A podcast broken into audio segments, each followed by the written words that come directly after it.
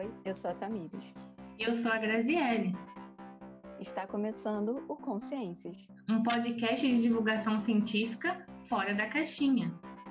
Olá, conscientes! No episódio de hoje, intitulado Resistir com ao Enem, as duas faces do Exame Nacional do Ensino Médio, nós estamos recebendo duas professoras e pesquisadoras da área de linguagens mais precisamente da linguística aplicada, Daniela Alvim e Mayara Duarte. Daniela Alvim é licenciada em Letras, Português e Literaturas pela UFRJ, especialista em ensino de língua portuguesa pela UERJ, mestrando em linguística aplicada pela UFRJ e professora da rede pública.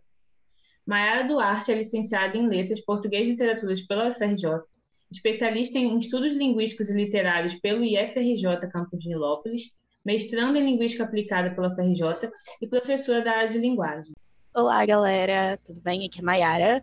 É um prazer estar aqui. Muito obrigada, Tamiri. Muito obrigada, Grazi, pelo convite. E espero que essa discussão seja bem proveitosa, né? Esse tema é um tema que é um tema que interfere, assim, que afeta a vida de muitos e vai ser uma discussão bem proveitosa.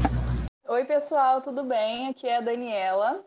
E eu estou muito animada para esse podcast. Eu acho, que, eu acho, que, esse episódio vai ser bem legal. Assim, é uma discussão que, como a Mayara falou, afeta a vida de muita gente, assim como afetou a nossa também. Então, estou bem animada. Acho que vai ser bem bacana essa discussão.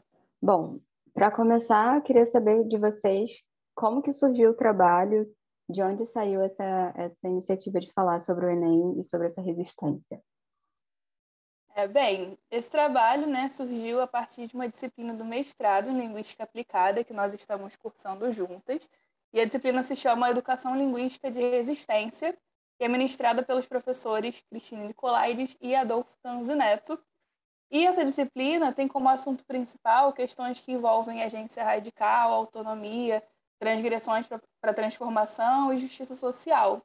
Né? Nessa disciplina, a gente discute caminhos e metodologias alternativas para uma educação linguística que, priorize a autonomia, o desenvolvimento humano e a agência dos alunos e professores na educação básica, dentro de um posicionamento ético e ideológico, né, que é o que a gente acredita. E como a gente está falando de, de escola básica, educação básica, a gente não poderia deixar de pensar o lugar do maior e considerado mais importante instrumento avaliativo do país, que é o Exame Nacional do Ensino Médio. E pensar o Enem dentro de uma, dentro de uma perspectiva de resistência ao exame significa pensar a estrutura educacional que abre espaço para uma avaliação rígida de ranqueamento de pessoas com uma prova de múltipla escolha, eliminando todo e qualquer resquício de subjetividade, né? como principal meio de acesso ao ensino superior. Só que, ao mesmo tempo, é, a gente também pode pensar uma resistência com o exame, no sentido de que ele é a principal porta de acesso ao ensino superior para pessoas que antes eram impossibilitadas, né, pelas condições sociais, de seguir esse caminho. Então, temos o Enem como essa via complexa de mão dupla, e além disso, a gente pode pensar até mesmo nossas próprias experiências com o vestibular, enquanto alunas e professoras. Lembrando que a gente não está aqui para demonizar o Enem, nem para é, só jogar pedras, não é isso. A nossa intenção não é essa. Mas sim, a gente quer levar, levantar problematizações possíveis dentro da perspectiva de educação crítica que a gente acredita. Bom, eu estou muito feliz com esse tema porque no episódio anterior nós falamos sobre o Enem e já mostra como que essas experiências vão passando por nossas vidas, independente se estamos ainda como vestibulandos ou como professores. Enfim, é, um, uma, é a maior avaliação, né? E, e vai marcando a gente por, por, por vários momentos. Mas também tem uma coisa que eu e a Grazi gostaríamos de perguntar, é o que é agência radical? Então, eu entendo, é, por tudo que a gente já debateu durante a disciplina, por tudo que a gente leu durante né, esse, é, esses meses né, de estudo, que agência radical são todas as nossas atitudes, né, todas essas é, todas essas posturas que nós temos diante das situações que é, a linguagem né, demanda da gente, de todas as situações de, de, de resistência, né, que, é, todas as situações que a gente precisa resistir né, é, na nossa sociedade.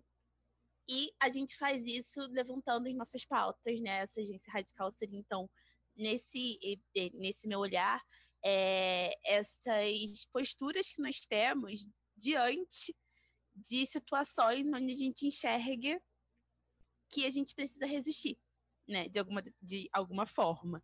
E aí a gente precisa tomar posturas radicais no sentido de que são posturas que a gente precisa tomar com, nossa, com toda a nossa é, capacidade de luta mesmo, né? Com toda a nossa capacidade de pensamento crítico, de reflexão e tudo aquilo que a gente vem pensando, é, toda essa esse proposta, né, todo esse projeto que a gente tem por trás da linguística aplicada, né, no geral, que é essa ideia de tentar pensar sobre as questões da sociedade para diminuir o sofrimento humano, né, que é uma questão muito marcante, assim, quando a gente fala de estudos e pesquisas voltadas para a linguagem dentro da linguística aplicada. E quando a gente fala de agência radical, a gente também está falando de atitudes, principalmente, né, de atitudes concretas para agir no cerne da questão mesmo, né? É, em prol de uma justiça social, né? Por exemplo, é, quando a gente fala de agência radical dentro de sala de aula, a gente está falando de atitudes do professor para que os alunos sejam mais críticos, para que os alunos tenham autonomia, desenvolvam essa consciência né, humana, e, enfim, para a gente é, diminuir cada vez mais essas desigualdades, enfim, para que eles é, sejam agentes da, da própria mudança. Né? A gente, nós professores como agentes de mudança e desenvolvendo esse potencial também nos alunos com atitudes concretas. Isso também está dentro da agência radical. Então, meninas, ainda pensando nessa questão da agência radical, é, como construir uma agência radical dentro da sala de aula num país que tem movimentos como Escola Sem Partido? Então, isso é muito curioso essa pergunta, porque essa disciplina que a gente está é, participando, que é, foi uma disciplina desenvolvida pelo professor Adolfo, né, com a professora Cristine, inspirada num livro que foi organizado pelo professor Adolfo, que tem o mesmo nome, né, Linguística Aplicada de Resistência. E esse livro, ele foi construído justamente por causa desse cenário, pelo causa do Brasil que a gente vive hoje, por causa desse contexto pandêmico, onde a gente teve muitos posicionamentos é, negacionistas, muitos posicionamentos é, que nós acreditamos, é, que são contrários àquilo que a gente acredita, que a gente acredita que é o mais ético para o país que a gente quer construir. E diante desse, de, desse cenário, considerando todo o potencial da linguística aplicada de pensar a sociedade, de pensar uma sociedade melhor, pra, é, um futuro melhor para a nossa sociedade, é, o professor Adolfo ele fez esse livro que é como uma coletânea de textos que pensam, é, é, onde mostra né, o que significa produzir linguística aplicada atualmente, que é justamente produzir essa linguística para poder resistir a todas essas demandas né, é, de hegemônicas que a gente tem vivido. E só para complementar também o que a Mayara falou, né? É, como a escola sem partido ele pressupõe é, a neutralidade dentro da sala de aula, neutralidade ideológica, é, a partir do momento que nós, enquanto professores, exercemos um trabalho é, a fim de desenvolver a consciência crítica nos nossos alunos, isso já é uma atitude de resistência e já é, é uma quebra com essa escola sem partido, né? Porque não existe discurso que não seja ideológico. E quando a gente tem isso dentro da gente, né? Quando a gente tem como pressuposto esse desenvolvimento da autonomia, da consciência crítica, da consciência política nos alunos, isso já vai contra é, todo e qualquer tipo de tentativa de neutralidade. Então, a gente vai resistindo com essas é, mini ações diárias com os nossos alunos.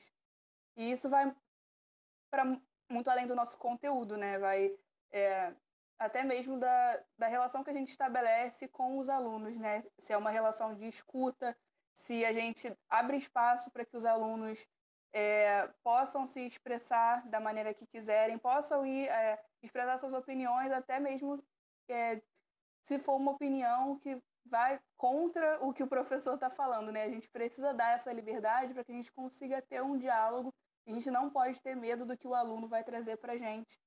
Né? A gente precisa é, estabelecer essa relação de troca o tempo todo. E sempre ter em mente que essa relação é também uma, uma, uma postura ideológica. né? Porque se a gente estivesse agindo de acordo com as ideias do Escola Sem Partido, por exemplo, a gente nem ia abrir espaço para esse tipo de discussão dentro de sala. Os alunos não iam ter nem voz. Então, assim, eu acho que é isso. a gente precisa ter em mente, sempre como pressuposto, que o nosso fazer como professor, é, de, principalmente de língua e literatura, nosso fazer é ideológico e a gente vai construindo essas micro-resistências todos os dias dentro de sala. É, só um, um, comentário adicional, né, é que vocês falam da neutralidade, mas o escola sem partido ele é uma escola com partido, né? Que a gente primeiro localiza que o quem puxa o movimento é do mesmo partido político, né, aqui no Brasil. Além disso, a gente conhece as agendas, né, que esse pessoal defende e tem, a gente consegue localizar muito bem ela no, no projeto, né, no que ele foi também. Exatamente. É, o Escola Sem Partido pressupõe uma neutralidade, só que a gente sabe que a neutralidade política e ideológica não existe, né? Então, é, é uma coisa utópica, não, realmente não existe.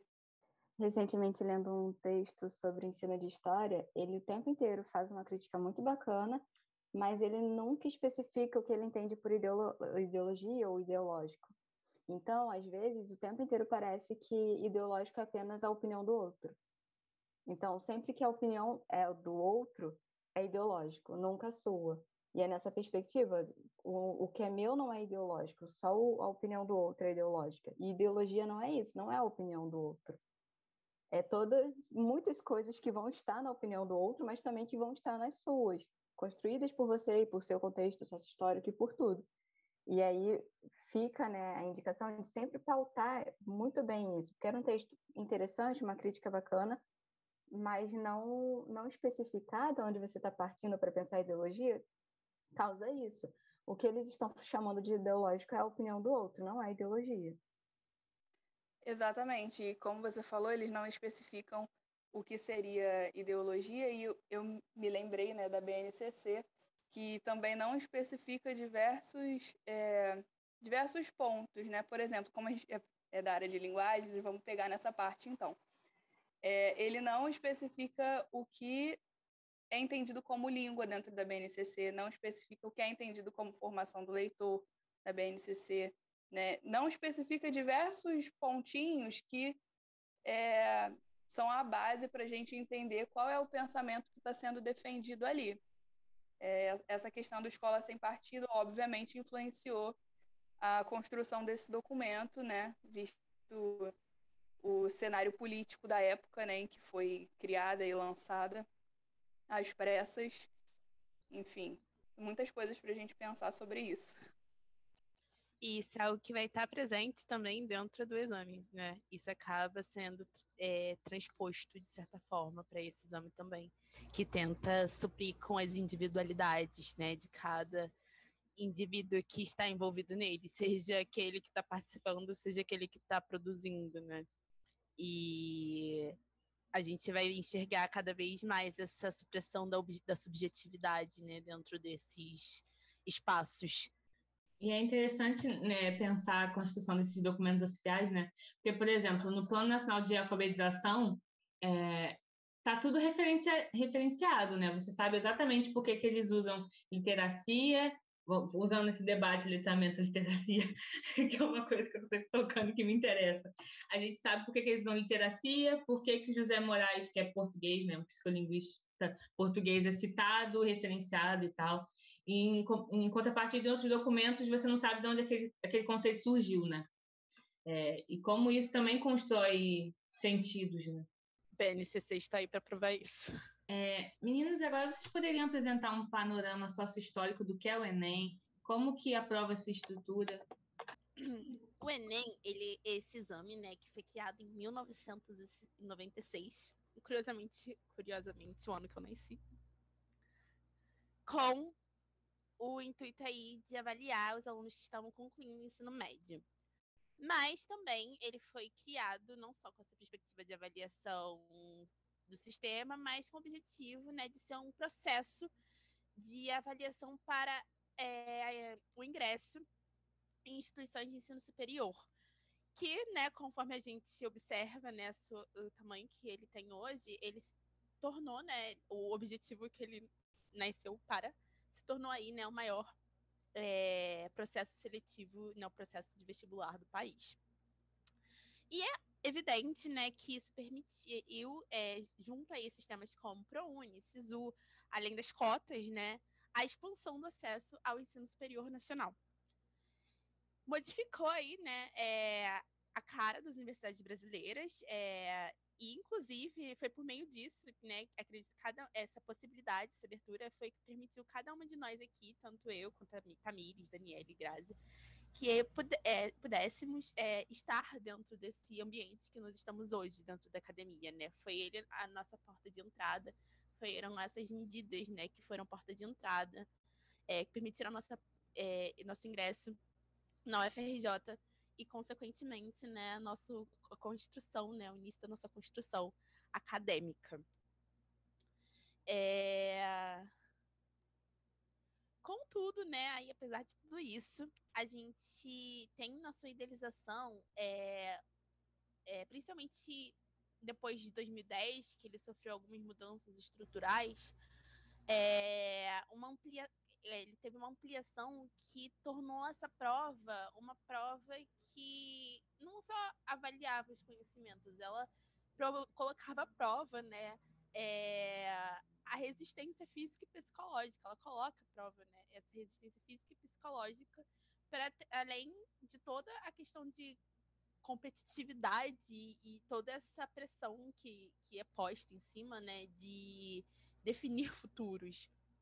Então, é, a gente tem aí um instrumento discursivo potente que dá, é, que é fruto, que é, causa, né, gerador de muitos conflitos sociais aí individuais, né, no geral. A gente bota tanta pressão em cima do Enem que a aprovação nela passa a ser aplaudida, né? Ela vai ser louvada, vai ser mercantilizada, porque as escolas vão usar isso como slogan, né, para suas campanhas é, para coletar alunos, né, para que tenham mais inscritos. Então a gente vai encontrar aí durante, nas ruas, né, vários cartazes é, estampados, estampando aprovações em primeiro lugar, né? Sabe-se lá onde exatamente essas aprovações em primeiro lugar, porque pouca gente reflete de que essas aprovações em primeiro lugar significam é, elas podem significar muitos primeiros lugares, né? Porque o sistema de seleção ele acaba não sendo uma única é, um único ranking, sim, é, vários, como a gente vai discutir um pouquinho melhor depois. E a reprovação ela vai ser tida como um fracasso. Quem não passa se sente a pior pessoa do mundo, né? Se sente uma frustração muito grande, porque a gente tem esse peso em cima desse exame.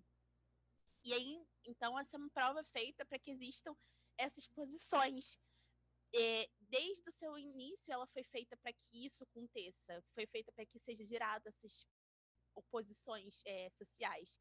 E isso vai mostrar que ela é inscrita em um mundo resíduo pelo que a gente vai chamar, de acordo com um é, grande é, teórico, que a gente, é, o Boaventura Souza Santos, que é a gente está inscrita dentro do pensamento abissal. Que, que significa o pensamento abissal? significa que o mundo vai se dividir em dois polos, né? Em um lado desse polo, a gente vai ter aquela as pessoas, né, que estão dentro da posição é, hegemônica, ou seja, da posição de poder. São as pessoas que vão possuir um status quo que vai é, de, de, superioridade. E do outro lado, a gente vai ter é, a posição daqueles que vão ser ou tidos como os inferiores ou tidos como os excluídos na sociedade. Né, dependendo da forma como esse sistema vai lidar com esses indivíduos, da forma como eles vão estar inseridos dentro dessa sociedade, né? É, se a gente for pensar e fazendo uma, um paralelo com o, como o Enem, né, como um processo seletivo, é, se relaciona com essa ideia do pensamento abissal, ele vai dar a ideia de, dentro desses dois polos, daquele que está dentro da academia e daquele que está fora da academia, ou seja, um excluído, né? É aquele que está na posição de não ser, que vai ser inferiorizado por não ser, né? Devido a essa mentalidade abissal. E pegando o gancho, né, que a Mayara falou, do Enem é, ser uma prova não só conteudista, mas de resistência física e psicológica, sobretudo, né? É, a gente pode pensar a estrutura dele em si. Os conhecimentos são divididos em quatro grandes blocos de conhecimento. São linguagens, matemática, ciências humanas e ciências da natureza, além de uma redação. E cada bloco de conhecimento tem 45 questões, somando 90 questões de múltipla escolha por dia de prova, cada uma com textos imensos, principalmente na área de linguagens e ciências humanas, o que exige assim, uma capacidade interpretativa de concentração muito grande. E aí, né, os candidatos precisam responder 90 questões em quatro horas de prova, o que calculando em média mais ou menos, né, fica dois minutos e meio dedicados para cada questão, sendo que na prática esse é o tempo mínimo que a gente gasta para a leitura do texto da questão somente. Né? E é óbvio que essa é uma prova feita para não dar tempo. E a cada questão que vai passando, a visão e a mente vão ficando mais cansadas, o que dificulta todo o processo, né? Ou seja, pensando de maneira prática, é quase impossível realizar com qualidade uma prova desse porte, né? É uma quantidade de questões realmente absurda e então, assim, como essa prova seria um medidor do conhecimento de alguém, se o que envolve sua realização está muito além de saber ou não saber o conteúdo de uma questão, né? Fora as condições físicas para a realização dessa prova, ao ambiente sem ventilação, barulho, mau cheiro, é, de pessoas, por exemplo, que fazem é, a prova numa escola pública sem, sem condições físicas para a realização de uma boa prova, em contrapartida, outros candidatos estão fazendo em escolas privadas de elite, com tudo bonitinho, né? O ambiente todo é, bem iluminado. Então, assim, as condições físicas já não são iguais. É, isso dificulta bastante. E pode atrapalhar, com certeza, o andamento do candidato, né? É, quando eu fiz a prova, por exemplo, eu fiz numa escola pública, né, num CIEP, aqui de onde eu moro, que é São João de Meriti. E o CIEP, o ventilador fazia um barulho absurdo, a sala era muito quente, assim, muitas pessoas dentro de uma sala. E pensando em contexto de pandemia, isso dificulta ainda mais, porque tem que ficar usando máscara, passando álcool gel o tempo todo, e não pode comer, se eu não me engano, né? Eu acho que isso é uma regra agora, não pode comer dentro da sala, e aglomeração, não pode ficar saindo o tempo todo. Algumas regras aí estão mais rígidas, então, assim, já não basta uma prova é, extremamente cansativa, tem todas as questões que envolvem é, o ambiente. É, e se, enfim, se uma prova massiva de 90 questões de múltipla escolha já elimina qualquer sub subjetividade, a gente ainda tem a redação, que teoricamente seria o lugar onde o candidato teria a oportunidade de expressar a sua opinião a respeito de um problema social proposto né, naquele, naquele ano, naquela edição, mas a gente tem hoje que a redação do Enem virou uma grande receita de bolo, com fórmulas memorizadas, conectivos, frases, é, propostas de intervenção genérica e citações memorizadas, muitas vezes usadas sem qualquer contexto, né? E a redação do Enem acabou virando refém da indústria dos cursinhos, oferecendo fórmulas mágicas para o tão sonhado mil. E, enfim, criou-se todo um mercado em volta disso que é extremamente problemático mas isso daí rende muito pra, pano para manga e é, pode, a gente pode discutir isso em um outro momento. No episódio anterior, a gente comentou um pouco das experiências com o Enem, e uma das minhas experiências é a, a área que eu tinha maior dificuldade, e matemática era uma dessas áreas, eu fazia por último, porque eu falei assim, se não vai dar tempo eu vou chutar, eu chuto que eu não sei mesmo. Então, tem muitos desses processos que você tem uma prova longa, cheia de questões, e como que você vai lidar, lidar com essas questões. E aí, um, um jeito meu era esse. O que eu sei menos, eu deixo para chutar depois. Eu fiz a mesma coisa com matemática.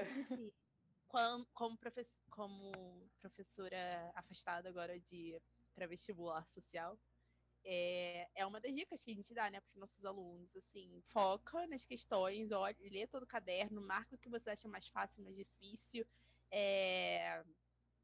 e aí faz o que vocês acham que vocês sabem e deixa o que vocês não sabem para final, né, porque se vocês tiverem que chutar, pelo menos vocês vão chutar algo que vocês não estão tão confiantes, assim, E isso acaba criando. A gente, a gente é, é acaba construindo letramentos para passar numa prova. A gente tem todo um letramento específico para passar no Enem, né? Para trabalhar no Enem. Então, até que ponto isso, desse, é, quando a gente tem que desenvolver um conhecimento específico para uma avaliação, até que, que seria uma avaliação de avaliação de sistema educacional, até que ponto isso né, realmente vai avaliar esse sistema. Né? E a gente sempre discute sobre avaliação formativa, e quando a gente fala de avaliação formativa, a gente pensa em processo, e nesse caso o processo é todo anulado, é todo dispensado. É uma produção de. de é, é só um monte de questão e você tem que conseguir responder não necessariamente porque você conhece aqueles conteúdos, e tudo que seria processo fica para trás, não, não acontece, não existe. Né?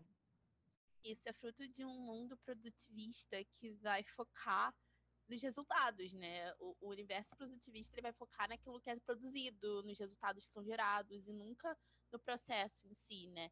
Então toda a parte de formação subjetiva ela se perde, né? Ninguém tá, tá interessado é, no tipo de pessoa que eu vou construir como professora, né? No tipo de, de aluno que eu tô querendo construir, é, que eu querendo ajudar a formar.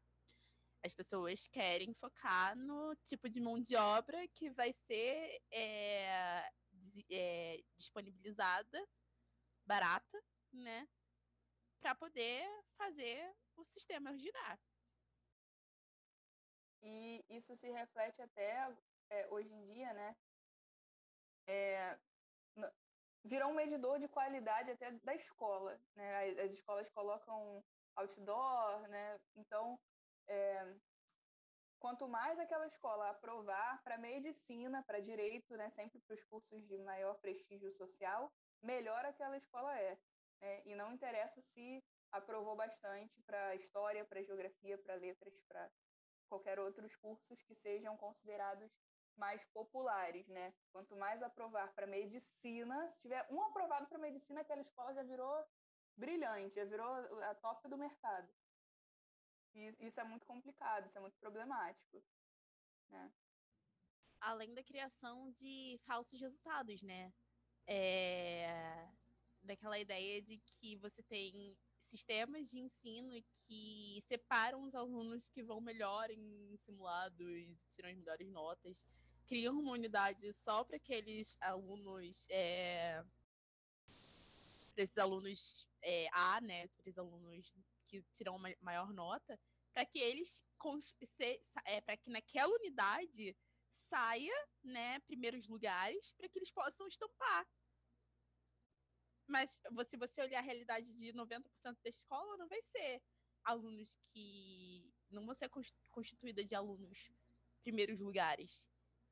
E a, eles vão dar ênfase sempre nessa valorização, né, de quem ganha. E aí a gente vai novamente entrar na lógica do pensamento abissal.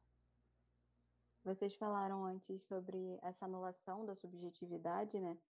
E aí a experiência que eu, que eu tenho com os alunos é, é justamente essa de pressões sociais ou questões fortes que te botam para fazer tudo em pouco tempo e você precisa conquistar aquilo em pouquíssimo tempo e você tem que conseguir aquilo para ontem, anulando tudo que você tem de processo de sonho e de você não vai conseguir esse ano, você sabe que o seu sonho é para daqui dois anos.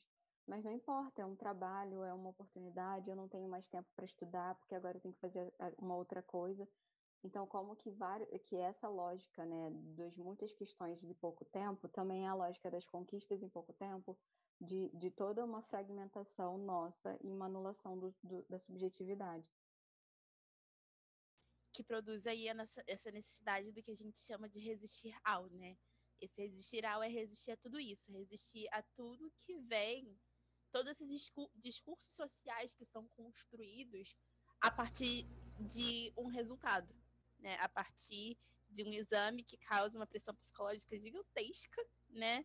É, durante anos ou é, durante um período inteiro uma, da vida de uma pessoa, para chegar no final e, e ter esses dedos apontados, né, esses discursos é, pesados, né, carregados, é, que fazem a gente ter esse movimento de resistência e que fazem a necessidade da nossa agência, como, principalmente como professores, né, de tentar é, diminuir um pouco o sofrimento dos nossos alunos que estão se preparando para essa fase.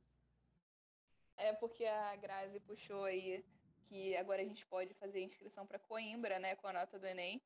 E isso, a princípio, parece muito bom e eu acho que é mesmo, né? Porque abre uma porta, só que para quem que essa porta é aberta?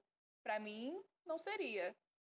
Se hoje eu estivesse prestando vestibular e eu tivesse a oportunidade né, de usar minha nota para Coimbra e passasse, eu não teria a menor condição de ir, porque eu não tenho dinheiro para me sustentar, né?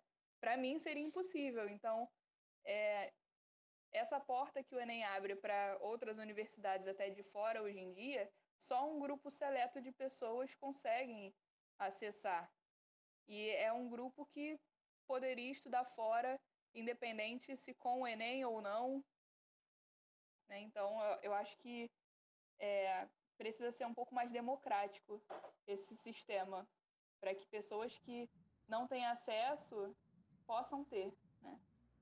Inclusive, uma das coisas que a gente mais enxerga hoje é, nesse mundo caminhando, quer dizer, nesse mundo pandêmico, né? Porque a pandemia ainda não acabou, gente, sempre bom relembrar?